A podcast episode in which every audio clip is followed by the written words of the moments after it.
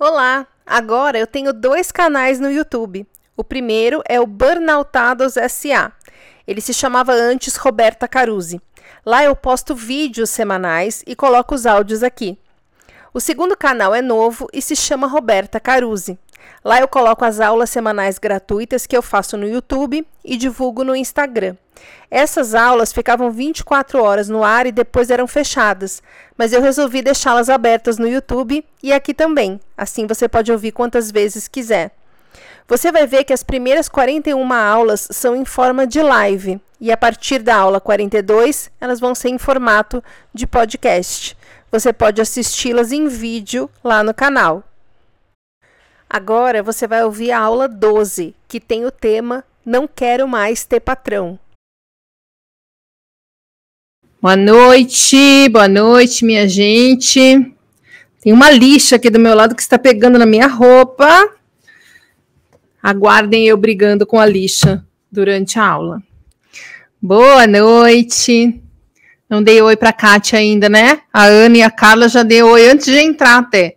As que chegam primeiro.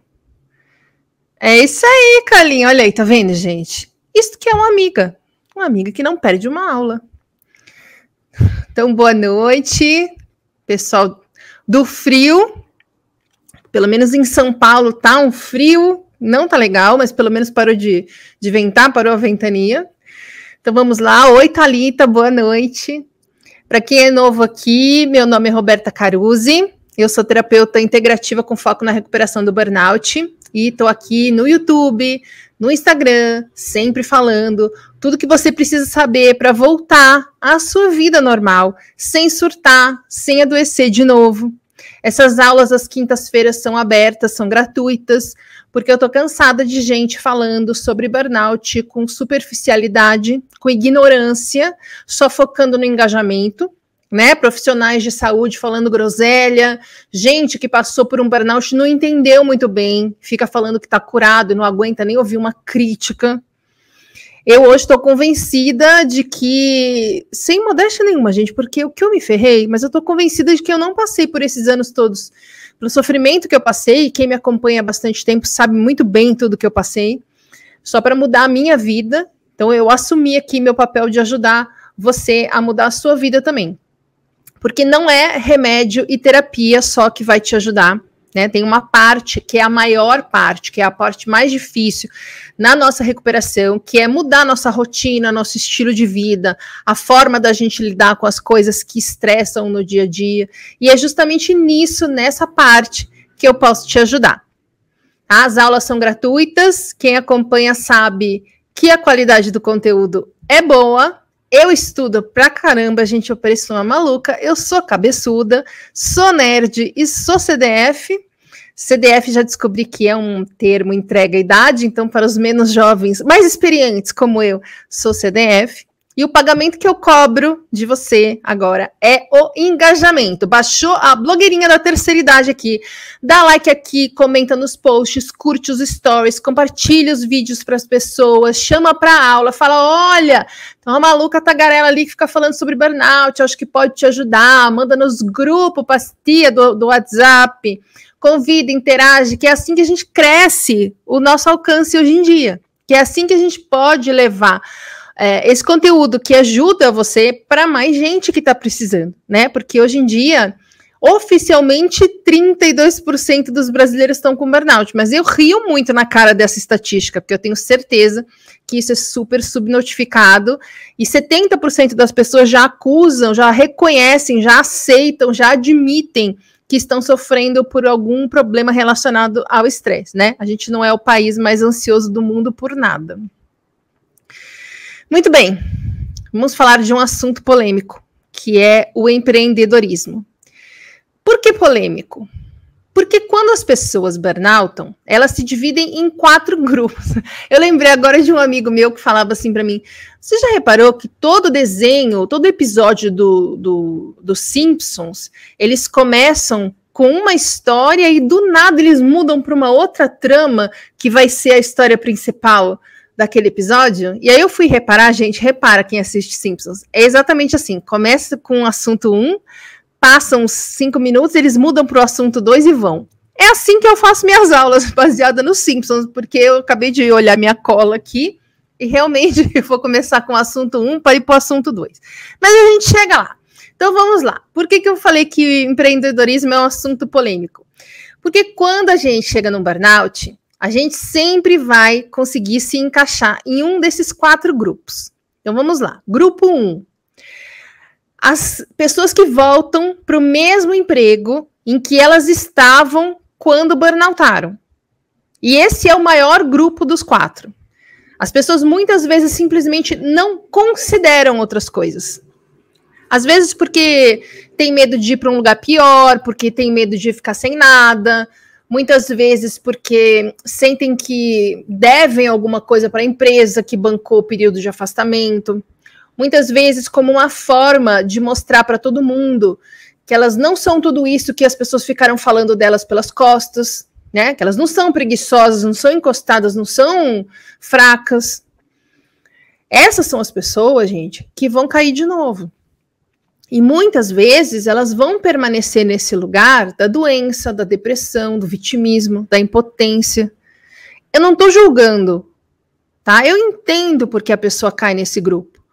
São fatos, não é uma crítica. Mas eu tô aqui justamente para tirar você desse grupo, porque é uma tentação para gente ir para esse grupo número um. Grupo número dois. Boa noite, Denise. Grupo número dois são as pessoas que dedicam toda a sua energia para conseguir se aposentar, que é um jeito de desistir. É um pouco duro eu falar isso, mas é verdade. É um jeito de desistir a pessoa entende que a única forma dela se proteger de ficar doente de novo, né, se proteger de ficar sem emprego, de ficar tudo de novo, de ficar de novo na mão das, nas mãos de um chefe escroto, abusivo, de uma empresa tóxica, né? Ela entende que a única forma dela se proteger é fugindo de tudo isso.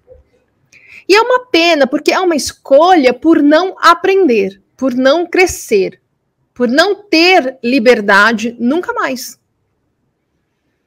Já parou para pensar nisso? É uma escolha por nunca mais ser livre. E principalmente, embora seja difícil para essas pessoas do grupo 2 verem isso, é uma escolha que você faz por nunca mais sarar. É uma escolha por permanecer nesse lugar da doença. Às vezes a pessoa tem muitos benefícios em estar doente, sabe? Tem um, tem um vídeo aqui no canal, que agora eu não me lembro se é benefícios invisíveis em estar doente. Acho que é isso. Acho que é assim vocês encontram. É, é uma atenção que a pessoa tem por estar doente. É um cuidado que ela nunca teve. É uma permissão que a doença dá para ela para que ela não tente para que ela não saia do lugar. Entendeu? E com isso nunca mais ela sentir rejeição, nunca mais ela se colocar sob o risco de ser rejeitada ou criticada. Eu acho essa a pior escolha. Mas cada um escolhe o que é possível dentro da sua consciência. Né? E é por isso que a gente está aqui, numa quinta-feira à noite, neste frio, nessa aula. Para que a gente aprenda cada vez mais a escolher não o caminho mais fácil, mas aquele que tem mais possibilidades de nos proporcionar a vida que a gente merece ter. A vida que a gente nasceu para ter. E existe uma crença triste que muita gente tem é, de que tem gente que nasceu para sofrer, de que a gente morre trabalhando, a gente nasceu para morrer de trabalhar. E, gente, não é assim que funciona a gente sempre tem que lidar com as consequências das nossas escolhas. E se a gente realmente acredita que merece uma vida merda, a gente vai ter uma vida merda. O grupo 3 é o grupo das pessoas que voltam ao trabalho, mas em outra área, ou em outra empresa, ou em outro segmento de mercado. Ou seja, a pessoa volta para o mundo corporativo, mas não para aquele lugar em específico em que ela estava, que a adoeceu, né? O, aquele lugar que deixava ela infeliz, estressada, frustrada, desmotivada, infeliz, ansiosa. Né? Essas são as pessoas que, junto com o grupo 4, que eu já vou falar, são as que mais têm chances de seguir em frente com equilíbrio. E nos dois grupos, 3 e 4, isso vai ser possível quando a pessoa fez o tratamento direitinho, resolveu suas questões, aprendeu a viver respeitando o ritmo do corpo, aprendeu que não tem que provar nada para ninguém, aprendeu a priorizar o, o seu bem-estar. É claro que a pessoa não vai fazer nada disso e aliás, é claro que a pessoa não fazer nada disso e voltar a trabalhar em uma outra empresa, mas da mesma forma, no mesmo ritmo, com a mesma cabeça, ela vai ter o mesmo resultado do grupo 1. Ela vai cair de novo, certo? E o grupo 4 é o nosso foco aqui hoje. Tá? Então, estou considerando que no grupo 3 e 4 são as pessoas que fizeram seu tratamento. No grupo 4, são as pessoas que voltam a trabalhar, mas fora do mundo corporativo, né? Sem ser um funcionário de uma empresa. São as pessoas que empreendem, que começam seus próprios negócios, né? Ou que, como eu, trabalham de uma forma autônoma, podendo ou não, com o passar do tempo, ter uma empresa, uma equipe, etc. Né? Hoje as opções de empreender são muito maiores. Houve o tempo, né, em que o legal, lá vou eu entregar a minha idade de novo, mas houve um tempo que, se eu não me engano, era lá para os anos 90, que era super legal abrir franquia, franquia. Era o que era legal. Franchising era a palavra do momento. Abrir franquia de empresas sólidas, né? Aí depois começou o tempo das startups, mais recentemente, né? E hoje é o tempo dos produtos digitais das empresas que surgem a partir do sucesso de alguém que resolveu dar a cara para bater na internet, né? E eu estou generalizando, tá? Existem muitas possibilidades dentro desse mercado digital e também as possibilidades de negócios físicos, é, de serviços, etc. A gente precisa parar com esse preconceito de entender mercado digital profissionalmente como sendo sinônimo apenas de influencers, de youtubers, tá? Então, beleza, bacana. Mas eu quero falar hoje, e agora nós começamos o tema 2 do episódio dos Simpsons, mas eu quero falar hoje sobre burnoutados empreendendo. Especificamente, pessoas que estão saindo de um burnout e resolveram empreender. Porque quando vem a ideia de empreender, em qualquer pessoa, mesmo uma que nunca tenha chegado perto de um burnout, a gente vai focar no negócio, na grana, Nunca nas pessoas atrás desse negócio. Nunca nas pessoas que são esse negócio, incluindo nós mesmos. Faz parte da cultura em que a gente vive. Você quer abrir um negócio? Vamos pensar aqui na grana, em como você pode produzir muito, em como você pode ganhar dinheiro como você pode fazer isso dar certo. Foda-se se você vai estar tá com a sua saúde mental ruim. O objetivo dessa cultura continua e vai continuar sendo diferente do objetivo que nós, recém-saídos de um burnout, temos que ter como prioridade. E será que, se o dono da empresa em que a gente estava trabalhando quando a gente adoeceu tivesse pensado assim, tivesse pensado na, nas pessoas, ao invés de pensar só nos resultados, nas metas, na grana, no lucro, será que a gente não teria lá um ambiente saudável? Que nos permitiria ter seguido em frente sem burnoutar? Então, eu quero chamar a atenção de vocês para algumas coisas que eu mesma tive que prestar atenção para que a minha nova carreira pudesse dar certo, né? Então, para quem não me conhece, eu era redatora publicitária, né? As agências de comunicação são divididas em vários tipos. Temos agências de propaganda, temos agências de eventos, temos ag... basicamente tem agência de propaganda e agência de marketing promocional, que estupidamente agora chama-se live marketing. Me recuso, tá? Eu era redatora de agências de marketing promocional, né, de comunicação integrada. Depois eu virei planner, ou seja, virei, eu entrei para o departamento de planejamento de comunicação integrada, e nesse meio tempo, porque essa passagem da redação para o planejamento era muito caótica, muito difícil, porque culturalmente não existia departamentos de planejamento nas agências de marketing promocional. né? Eram poucas as que tinham nessa época. E eu, besta, resolvi comprar a briga e propor que fosse instalado numa agência que não tinha essa cultura um departamento de planejamento e deu certo e acabei fazendo isso numa segunda, numa segunda agência, né?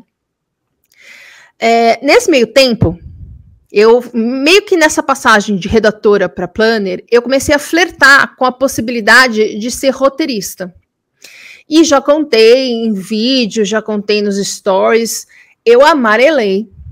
Eu fiquei é, com medo de deixar uma carreira que já era sedimentada, reconhecida, com um salário alto, é, festejada pelas pessoas. Fiquei com medo de qual seria o julgamento das pessoas, do que elas iam pensar se não desse certo. Enfim, resolvi escolher o, o seguro, o familiar, o conhecido e seguir nas agências, né?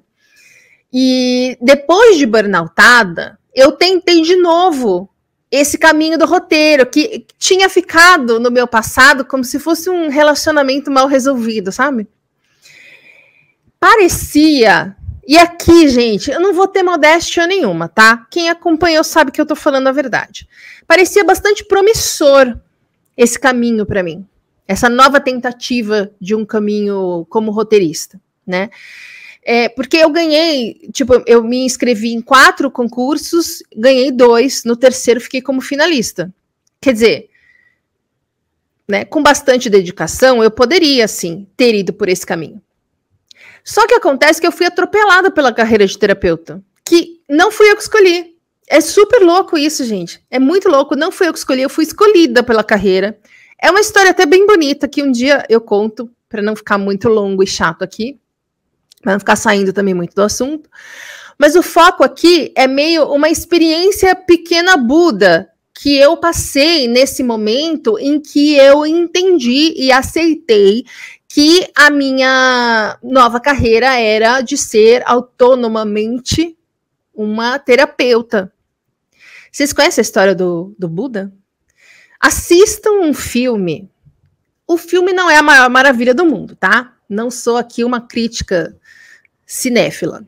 É, assistam um filme com o Keanu Reeves chamado O Pequeno Buda. Mas assim, o resumo do resumo é que o Pequeno Buda era um.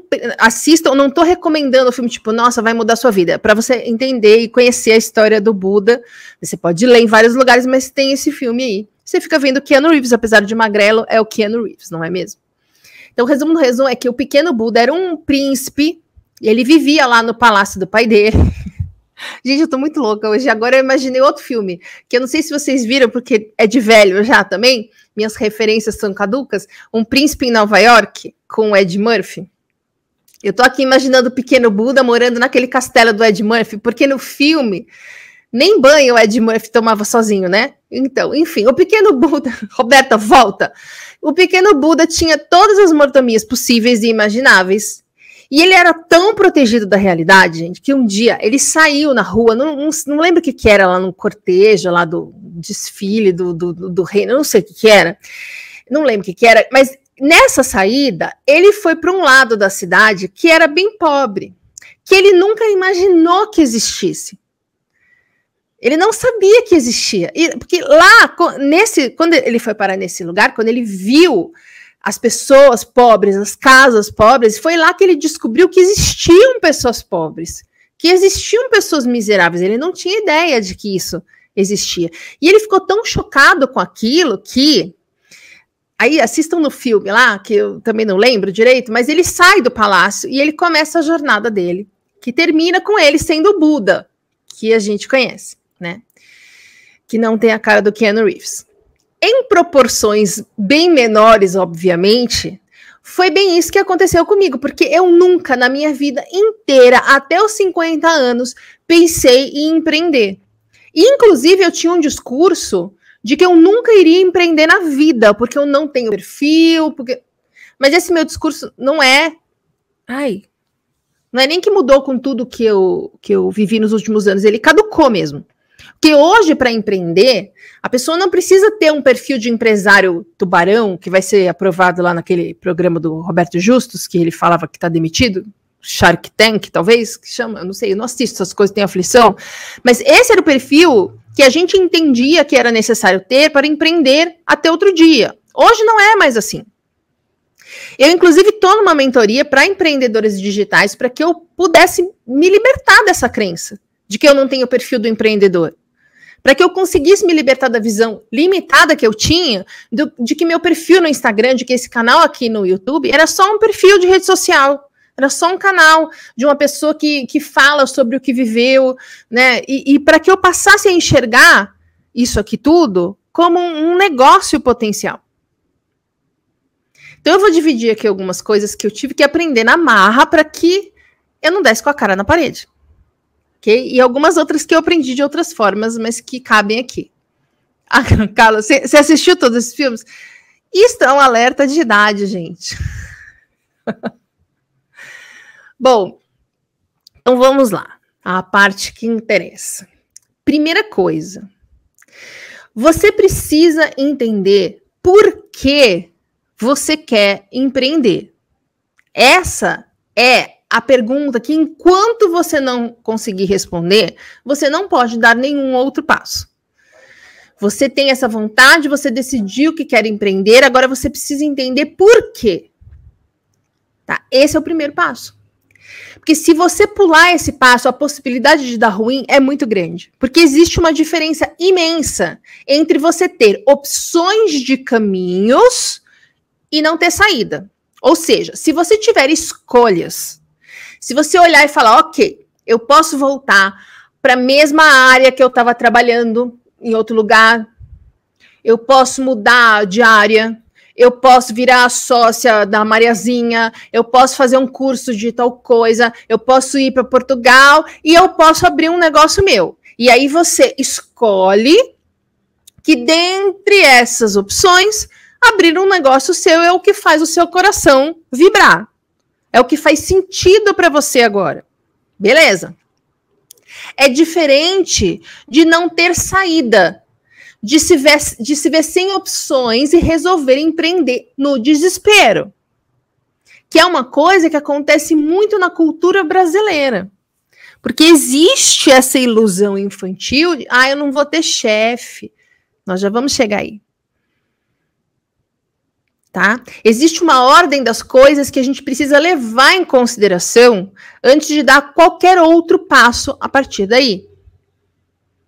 E é assim: você não pode pensar, é, eu quero empreender, tá? Quero empreender.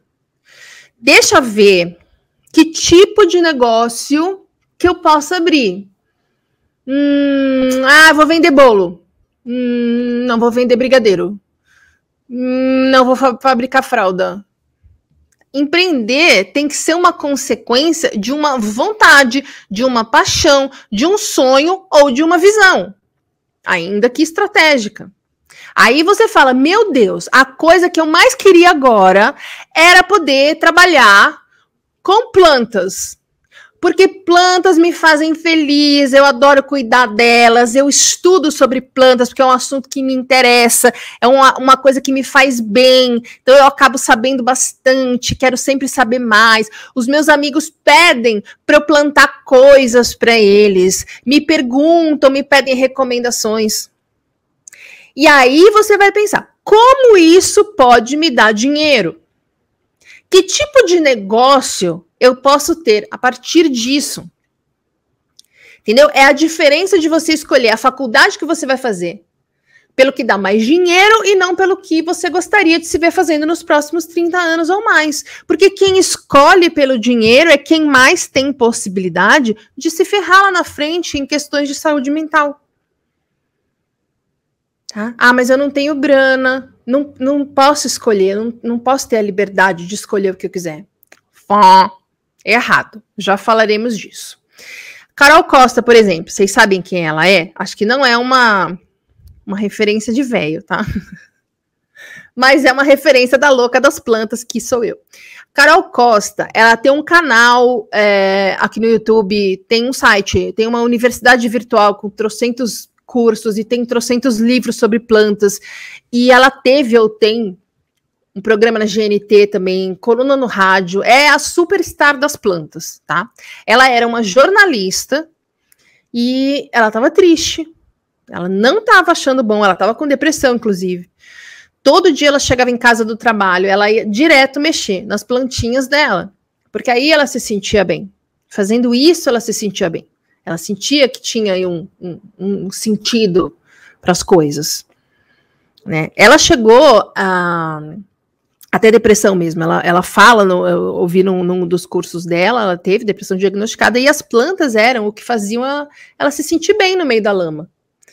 Aí um dia ela perguntou para ela o que, que eu faria se eu não precisasse do salário. E aí, em meio segundo, ela mesma respondeu: Eu trabalharia com plantas. Tá, mas como que isso pode me dar dinheiro? Entendeu? Ela resolveu transformar essa paixão em negócio. E aí começou a pensar em como ela poderia ganhar, como ela poderia monetizar essa paixão. E foi virando um negócio que nem ela soube planejar, porque ela começou a fazer coisas que não existiam. Ela começou a abrir caminhos que não existiam. Isso é bem diferente de falar, ah, eu tô mal, quero empreender, então e começar a vender meia num site. Você entendeu? Se ela tivesse feito isso, ela estaria mal dali um tempo. Ela ia ficar vendendo meia, sei lá, seis meses e ela ia estar tá deprimida, gente. Talvez pior ainda, porque empreender é dureza. E a gente já vai falar mais sobre isso. Então, a primeira coisa, primeiro passo, primeiro degrau é você empreender por escolha e não por falta de opção, como se isso fosse a sua tábua de salvação. Muita gente resolve empreender, muita gente burnoutada resolve empreender como uma forma de fugir desse mundo corporativo que machucou tanto a gente, que traumatizou tanto a gente. Gente, eu passei seis anos sonhando com uma certa frequência que eu estava trabalhando e aí eu descobria que eu ia precisar virar à noite, eu acordava desesperada, eu acordava desesperada, desesperada. E eu acordava angustiada, eu falei, meu Deus, eu preciso ligar lá, eu não vou hoje, até eu conseguir me organizar e entender que, que tinha sido um sonho, eu não precisava ir trabalhar. Esse foi o tanto que o mundo corporativo me machucou, me traumatizou, e eu tenho certeza que não foi diferente com você entendeu? Mas a gente não pode encarar empreender como se isso fosse proteger a gente de correr o risco de mais uma vez a gente se ver numa empresa tóxica ou debaixo de um chefe abusivo. Entendeu? A gente não pode usar empreender como uma fuga. E isso é absurdamente importante. Tá? Segunda coisa, que vai justamente de encontro com essa ilusão de que o empreendedorismo vai blindar a gente contra uma nova experiência de adoecer, de ser abusado, etc. Tá? E para isso, eu quero que você pense aqui no Joãozinho. Tá? Joãozinho, ele teve um burnout. E ele jurou que ele nunca mais ia pôr de novo os pés numa empresa que não fosse dele. E aí ele ficou pensando e aí ele tinha, sei lá, uma paixão por batata frita. Eu sempre dou o exemplo da batata frita, enfim. Ele tinha uma paixão por batata frita. E aí ele tinha guardado lá no fundo dele uma vontade de ter um negócio de batata frita. Um dia ele pensou nisso falou: ah, seria legal, continuou trabalhando. E daí, quando ele se viu burnoutado e convencido de que ele não voltaria mais a colocar os pés numa empresa que não fosse dele, ele falou: vou montar um negócio de batata frita. Né? Bacana. Ué. Era uma ideia que ele já tinha, um sonho que ele tinha guardado na gaveta, por que não? Só que o Joãozinho achou que não estar no mundo corporativo resolveria tudo. Para que ficar seguindo a Roberta, fazendo essas terapias? Ah, que trabalho. Vou empreender. E quando ele começou a montar o negócio dele, Joãozinho começou a se ver ansioso morrendo de medo daquilo dar muito errado. E ele perdeu o dinheiro que ele investiu. dele não dá conta dos boletos. E ele começou a ir dormir desesperado. E ele acordava exausto. E ele ia trabalhar feito um louco para sentir que estava no controle daquilo. Ele poderia impedir a empresa de naufragar. Porque ele via aquilo como última tentativa. Se der errado, fodeu. Aí o primeiro cliente que apareceu queria fazer uma parceria, mas ele só aceitava se fosse nos termos dele.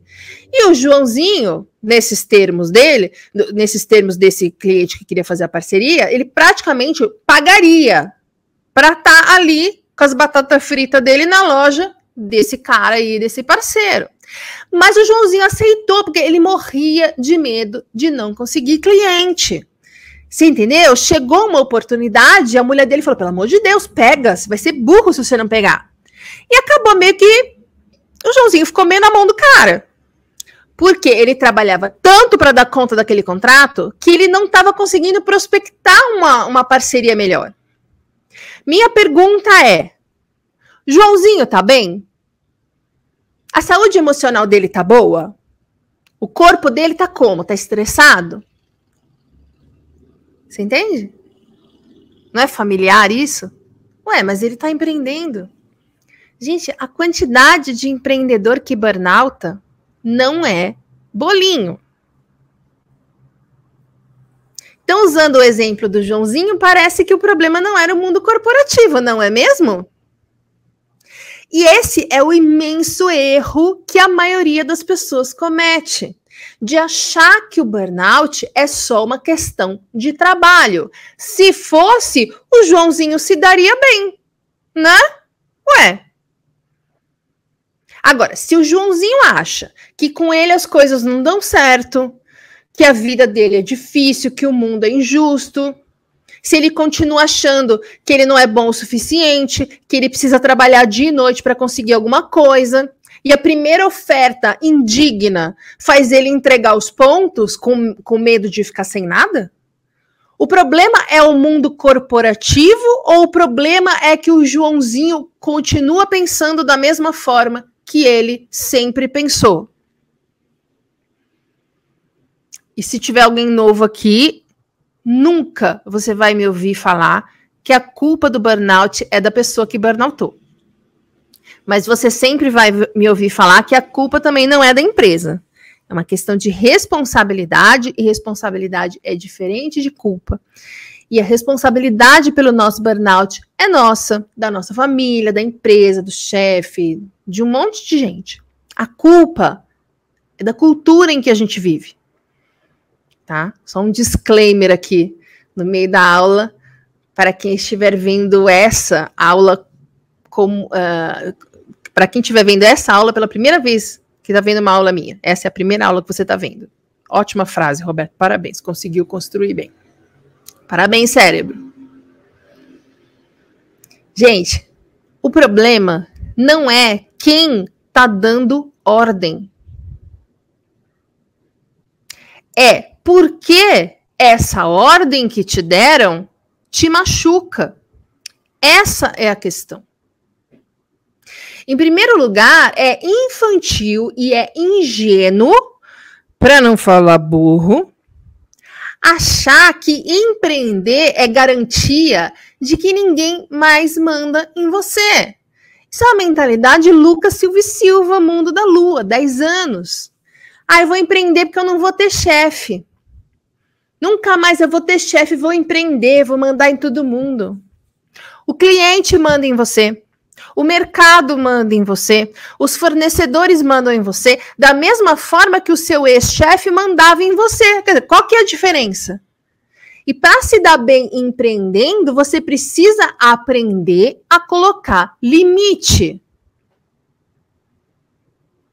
Se você não conseguia colocar limite para o seu chefe, você nunca vai conseguir colocar limite para o seu cliente se entre uma coisa e outra você não tiver passado por um processo terapêutico que te ensine a lidar com as coisas de outra forma, que te ensine a ver o seu merecimento, sua força, seu valor, seu tamanho, seu potencial de outra forma. Entende? Você até pode empreender, é o que eu estou fazendo, não é? Nunca vou desrecomendar isso. Mas desde que no meio do caminho você tenha resolvido teus BO. Entendeu, gente? O que faz diferença? Se você continua no mundo corporativo, debaixo de três chefes, mas você aprendeu a impor limites, você aprendeu o que você merece, você aprendeu que você tem capacidade e não precisa se submeter ao que te faz mal, você vai se dar bem. Agora, se você continua no mundo corporativo, debaixo de três chefes, achando que não merece, que a vida é injusta, que você não tem saída, que você não é bom o suficiente, morrendo de medo de ser demitido, de ficar sem nada no meio da pandemia, você vai continuar adoecendo, ansioso, infeliz e estressado. Se você empreende depois que aprendeu a impor os seus limites, dá bom. Se você empreende sem ter aprendido, dá ruim. Simples assim. Não é onde o problema. Não é onde o problema. O problema é você não entender que você tem como sair de lugares e de relacionamentos indignos. É você saber que sair é uma opção para você. É você saber que se você sair de um lugar que te faz mal, você tem toda a capacidade e merecimento de conquistar um lugar melhor. O que faz a gente não sair é o medo de não conseguir mais nada, porque a gente acha que não é bom o suficiente, que não é capaz, que não é pra gente. Entendeu? Por isso, uma coisa que ninguém leva em consideração quando fala que quer empreender para não ter mais chefe, atenção, é que você vai ter o pior chefe do mundo. Se você não tiver pensado em tudo que eu tô falando aqui para você hoje. E esse pior chefe do mundo, o mais carrasco, o mais opressor, o mais cruel, o que mais cobra é você mesmo. Você entende a infantilidade da frase não vou ter mais patrão? Você que vai se cobrar, que vai decidir que nada é mais importante, nem a sua saúde, do que fazer essa empresa dar certo. Você que está preocupado em não dar errado, para não falarem que você fracassou. Você que ainda não resolveu seus BO do burnout e quer dar um passo maior do que a sua saúde mental consegue hoje. Não tem como dar bom. E é aqui que eu quero voltar para aquele, ah, não tenho grana, não posso escolher que eu deixei lá em stand-by no começo, depois de falar, ó, errado. Ai, não tenho grana, não posso escolher. Enquanto você acredita que não pode sair do seu emprego, que você corre o risco de ficar sem nada, que as pessoas vão pensar isso e aquilo, que a vida é injusta, que com você as coisas não dão certo, que a gente está num país complicado. E é verdade. Você não tem saída, você vai seguir estressado e doente, seja em empresa, seja empreendendo, seja em casa fazendo bolo. Tá? Então, resumindo até aqui. Um, o importante é você empreender porque é uma escolha sua e não um jeito de você fugir do que te faz mal. Não um jeito de você se proteger do que te machucou uma escolha, não uma fuga. Um sonho, uma paixão, uma estratégia, não um desespero. Não uma boia salva-vidas. Dois, para se dar bem empreendendo, você precisa fazer a mesma coisa que é preciso fazer para se dar bem voltando ao mundo corporativo em outra empresa. Não aquela que te burnoutou você precisa resolver teus BO. Precisa resolver os BO de saúde mental.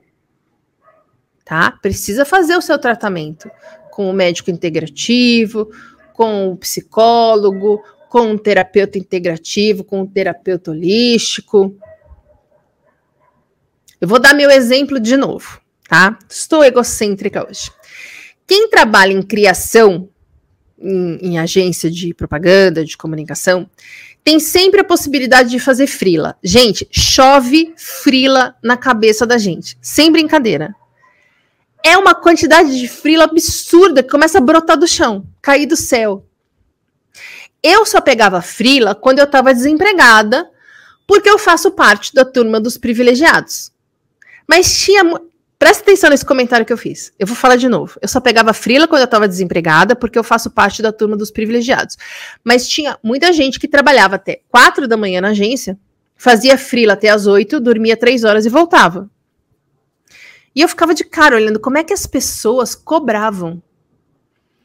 Porque tinha duas turmas, né, do pessoal do Frila. A turma dos que cobravam bem, que sabia cobrar que, que, que, enfiava faca. Na verdade, o enfiava faca é quando a gente cobra mais, né? Não, que cobravam o preço justo do trabalho. Mas que é alto, porque um, um trabalho de criação, um trabalho de planejamento estratégico, de uma marca, de um produto, que nós estamos falando aqui de clientes, tipo a Coca-Cola, nós não estamos falando do Zezinho da Couve. Entendeu? Custa. Então tinha o povo que cobrava certo, direito, cobrava bem. E tinha a turma dos que cobravam baratinho. Essa era a minha turma.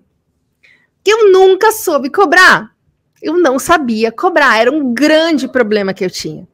E aí, vocês prestaram atenção no comentário que eu fiz, talvez por isso eu pegasse pouco frila e usasse essa desculpa de ter privilégio, de não precisar tanto da grana, para simplesmente não ter que admitir que eu tinha um problema ali. Eu só pegava frila merda, gente. Eu só pegava frila merda. Era um frila merda que pagava pouco e ainda o povo ficava pechinchando. Eu levava cano. Era um inferno. Por quê? Porque eu não tinha consciência do valor do meu trabalho. Vocês entendem? Hoje, para mim, isso é claro. Eu não conseguia ver isso. Eu não tinha consciência do valor do meu trabalho, do meu talento. Porque eu achava que eu era uma bosta. Eu já falei isso várias vezes. Eu ficava o dia inteiro, gente, achando que eu ia ser desmascarada a qualquer momento. Que iam perceber que eu era uma farsa.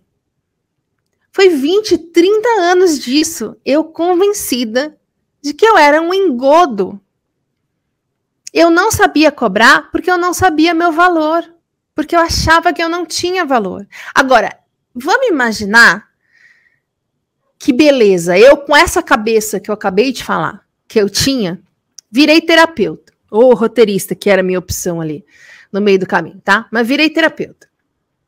E eu não sei o valor do meu trabalho. Então eu começo a cobrar 60 reais a consulta. Gente, eu vejo muito, mas muito mesmo isso nos cursos que são direcionados de alguma forma a terapeutas holísticos. É a maior dor das pessoas. De não saber cobrar, de atender de graça, porque fica sem graça de cobrar, de todo mundo pede desconto e a pessoa vai dando desconto e aí depois leva o cano. É, é muito comum isso. Tá? Então, se eu tivesse minha cabeça de anos atrás, eu ia, sei lá, ah, vou acabar, em média, cobrando 60 reais a sessão. A pergunta da Roberta é: quanto eu teria que trabalhar para poder tirar uma grana? Qual que é a possibilidade de eu voltar a fazer o que eu fiz a vida inteira? Trabalhar 20 horas por dia, agora por outro motivo. Que, ah, eu preciso somar todos os 60 reais possíveis para manter o padrão de vida que eu quero ter. Daqui seis meses eu ia estar tá feliz? Trabalhando igual uma vaca? Sem conseguir estudar? Sem tempo para vida pessoal? Aguentando as pessoas? Porque olha, as pessoas. Para ganhar 60 pau a sessão, tendo que mendigar clientela, morrendo de medo de não ter ninguém, fazendo desconto e promoção para ver se eu conseguia convencer as pessoas. Eu ia desistir depois de um ano, se chegasse a um ano, gente. Não tem como. E tem uma outra coisa que eu aprendi, que é a questão da vibração. Se você acha que o seu trabalho vale pouco, só aparece cliente que fala que não tem dinheiro e some. E o que, que acontece quando a gente não tem consciência do nosso valor? A gente acha que tudo pode dar errado a qualquer momento e só aparece gente que quer pagar pouco a gente se coloca num lugar indigno diante dos clientes. Aparece gente merda, gente que dá o cano, gente que quer que você atenda no domingo. Na terceira pessoa folgada que apareceu no meu WhatsApp em um domingo, sem brincadeira, que a, a vida, gente, ela repete as lições até a gente aprender.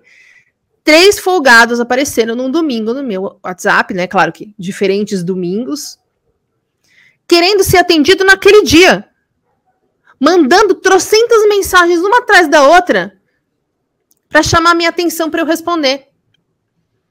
No terceiro, eu sentei comigo aqui e falei, mana, você está atraindo essas pessoas. O que, que você está fazendo que você está atraindo essas pessoas? O que, que você está fazendo que você atrai 500 pessoas, um número qualquer, exagerado, no. perdão, tossi. No inbox, que perguntam sobre terapia e aí fala: ah, não tenho dinheiro, obrigado, e some. E aí eu vi que eu não, não acreditava muito que eu poderia ter muitos clientes. Eu ainda não acreditava no valor do meu trabalho. Já tinha melhorado, mas ainda não. Porque é um hábito, é um vício do nosso cérebro da vida inteira. A gente não muda de uma hora para outra. É, precisa ficar muito atento. Eu não acreditava que eu poderia ter muitos clientes. Tanto que eu já estava estudando marketing digital, mas olha só, para poder ter produtos digitais, porque eu achava que eu não ia ganhar dinheiro atendendo. Porra! Quer dizer, já saí do lugar errado. Sem perceber. Porque a gente faz essas coisas sem perceber. Né? Muito familiar fazer o errado. É muito fácil a gente voltar a fazer as coisas da mesma forma, mesmo tendo passado por processos terapêuticos. A gente precisa ficar vigilante, porque a formação de um hábito não se dá de um dia para o outro, né? Isso faz parte da, do processo terapêutico dos terapeutas bons, né? Que, eita, que tem cada coisa aí, mas tudo bem, não vamos falar sobre isso. Daí eu precisei trabalhar em mim essa questão da validação, que é hoje o foco, o meu foco em tudo. Olhar para isso. Eu precisei voltar lá para minha infância e olhar para isso. Olhar para essa questão da cobrança cruel que eu sempre tive.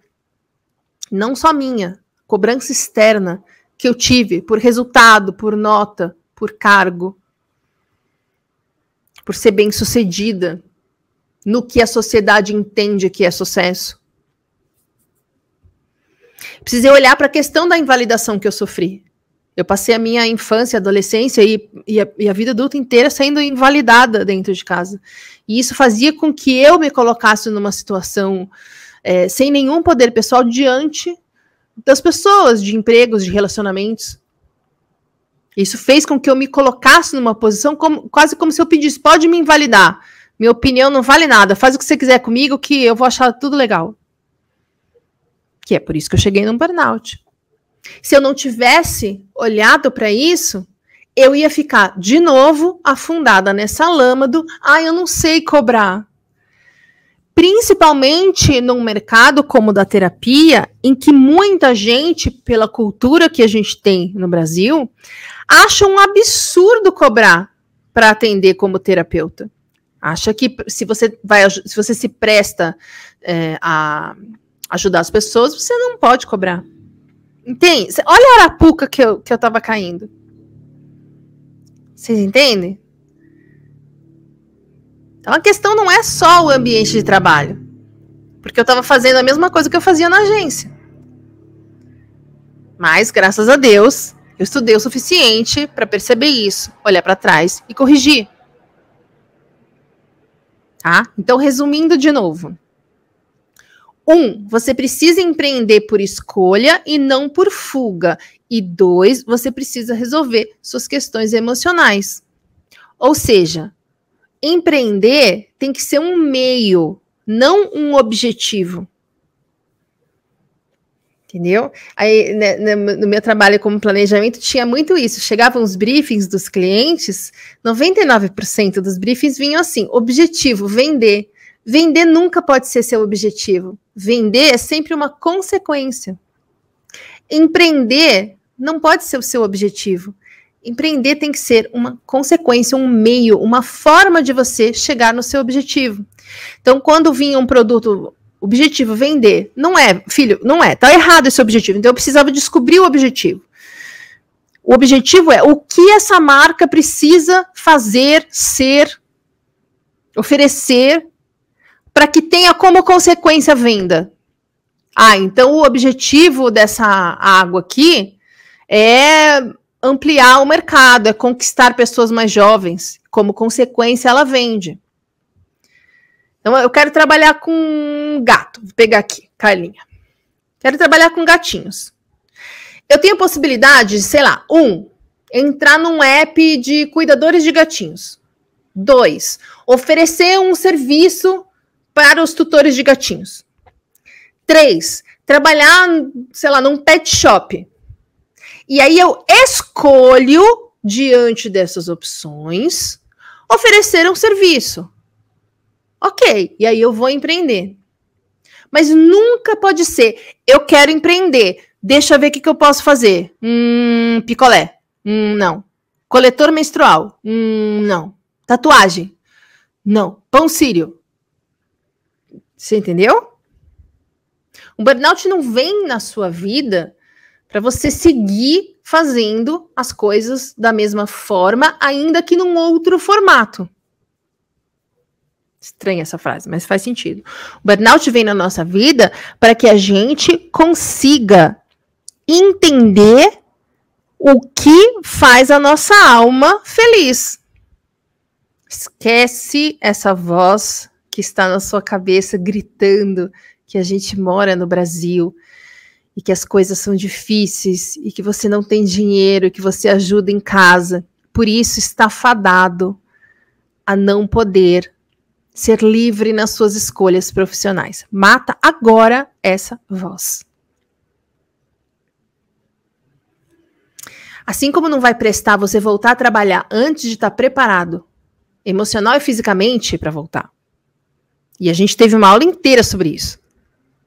Não vai prestar também você empreender antes de estar preparado emocional e fisicamente para voltar. Não é o onde o problema. Se você estiver preparado e optar em seguir um caminho que te motive, que te deixe feliz, pode ser qualquer coisa, empreender ou não. Ai, mas eu não tenho grana para empreender. Coisa mais normal do mundo. Olha onde a gente mora. Quantas pessoas têm grana para empreender quando quer? Arruma uma forma de gerar renda, seja um emprego formal ou informal. Porque se você está preparado para voltar, você volta a fazer qualquer coisa, certo? Então você vai juntando nesse emprego que não é seu objetivo. Você vai juntando a sua grana enquanto você está fazendo curso, vendo tudo que você vai precisar ter pronto para fazer a sua transição, Aí você pesquisa transição de carreira, segue na terapia e muda. A gente precisa parar com essa mentalidade patropi de pensar que ter um negócio, decidir ter um negócio, é amanhã você chegar no seu emprego, mandar seu chefe tomar no cu, jogar tudo para cima, e segunda, você aluga uma loja vazia fica segurando a plaquinha do aluga-se. Isso é coisa de filme, gente. Não é vida real, não. O processo de recuperação de burnout, eu sempre falo isso, é um processo de amadurecimento. E para empreender, você não pode mais ser criança. Por isso que é preciso que você cuide dos seus BOs antes de escolher no que vai empreender. Combinado? Fez sentido, gente? Vocês estão quietinhos hoje.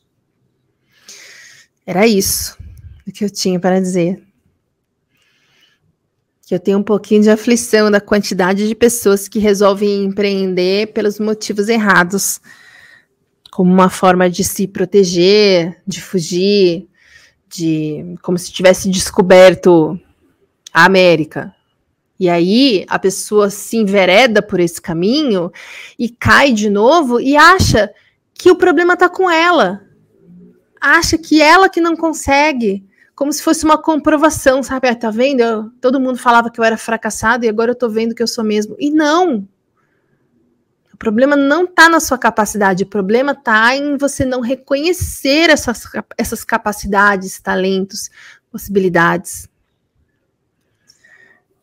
Li, cheguei atrasada, mas consegui pegar suas falas geniais. Ai, muito obrigada. E fica, né, 24 horas. Então, se perdeu o, uma parte, já pode assistir até amanhã às 8 da noite. Fica aí. Carolina, obrigada. Tem Carolina tem Ana Carolina. Ai, que bom, Ana Carolina, era o que ela estava precisando. Obrigada. Espero que eu não tenha sido muito dura, mas eu, eu tive que ser dura comigo também, quando eu decidi empreender. Porque se eu não fizesse isso, eu, eu poderia ter me dado muito mal. E eu com certeza ia cair nesse erro de achar que eu que não era capaz, porque é um lugar muito familiar pra gente, né? esse eu não sou bom o suficiente, eu não estou me esforçando o suficiente, é muito familiar, muito familiar para gente, porque é o que a gente ouviu a vida toda, é o que a gente continua ouvindo, né, em, com, em confronto com tudo o que a gente aprendeu sobre burnout à nossa volta. Então é isso, minha gente. Olha, hoje não passei da hora.